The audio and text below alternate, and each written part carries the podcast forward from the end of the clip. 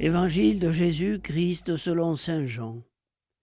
En ce temps-là, Jésus se manifesta encore aux disciples sur le bord de la mer de Tibériade, et voici comment. Il y avait là ensemble Simon-Pierre avec Thomas, appelé Didyme, c'est-à-dire jumeau, Nathanaël de Cana de Galilée, les fils de Zébédée, et deux autres de ses disciples. Simon-Pierre leur dit Je m'en vais à la pêche. Ils lui répondent Nous aussi, nous allons avec toi. Ils partirent et montèrent dans la barque. Or, cette nuit-là, ils ne prirent rien. Au lever du jour, Jésus se tenait sur le rivage, mais les disciples ne savaient pas que c'était lui. Jésus leur dit Les enfants, auriez-vous quelque chose à manger?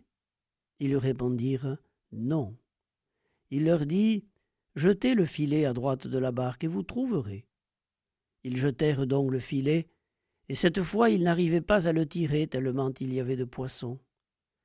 Alors le disciple que Jésus aimait dit à Pierre C'est le Seigneur. Quand Simon-Pierre entendit que c'était le Seigneur, il passa un vêtement, car il n'avait rien sur lui, et il se jeta à l'eau. Les autres disciples arrivèrent en barque, traînant le filet plein de poissons. La terre n'était qu'à une centaine de mètres. Une fois descendus à terre, ils aperçoivent, disposé là, un feu de braise avec du poisson posé dessus et du pain. Jésus leur dit, Apportez donc de ces poissons que vous venez de prendre. Simon-Pierre remonta et tira jusqu'à terre le filet plein de gros poissons. Il y en avait cent cinquante-trois et malgré cette quantité le filet ne s'était pas déchiré. Jésus leur dit alors Venez manger. Aucun des disciples n'osait lui demander Qui es-tu? Il savait que c'était le Seigneur. Jésus s'approche, il prend le pain et le leur donne, et de même pour le poisson.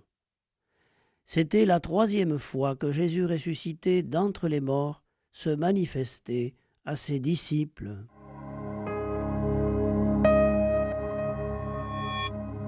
Je m'en vais à la pêche, dit Pierre. Les disciples ont repris leur ancien métier.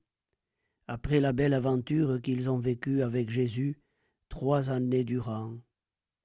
Ils semblent être gagnés à nouveau par la routine. Et voilà que Jésus leur apparaît, et que sur sa parole la pêche s'avère surabondante.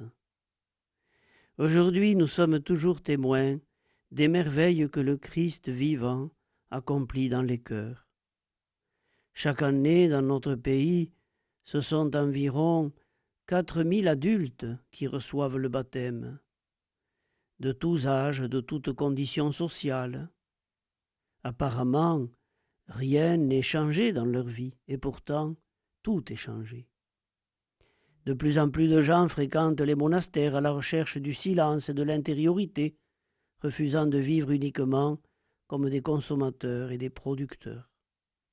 D'autres noms du Christ qui les fait vivre s'engagent dans les associations caritatives ou humanitaires ou dans les aumôneries d'hôpitaux.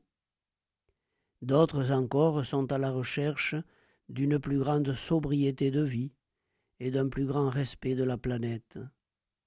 Que dire aussi de ceux qui fidèlement depuis des années assurent une présence d'amitié dans des quartiers difficiles et favorise le dialogue entre les religions. Le christianisme n'est plus un christianisme de masse, mais les disciples de Jésus qui prennent au sérieux l'Évangile peuvent témoigner que si on laisse le ressuscité agir par son esprit dans nos vies, il accomplit encore de grandes choses. Comme le disait le bienheureux Saint Charles de Foucault, je n'ai pas vu le ressuscité, mais j'ai pu voir les traces de son passage.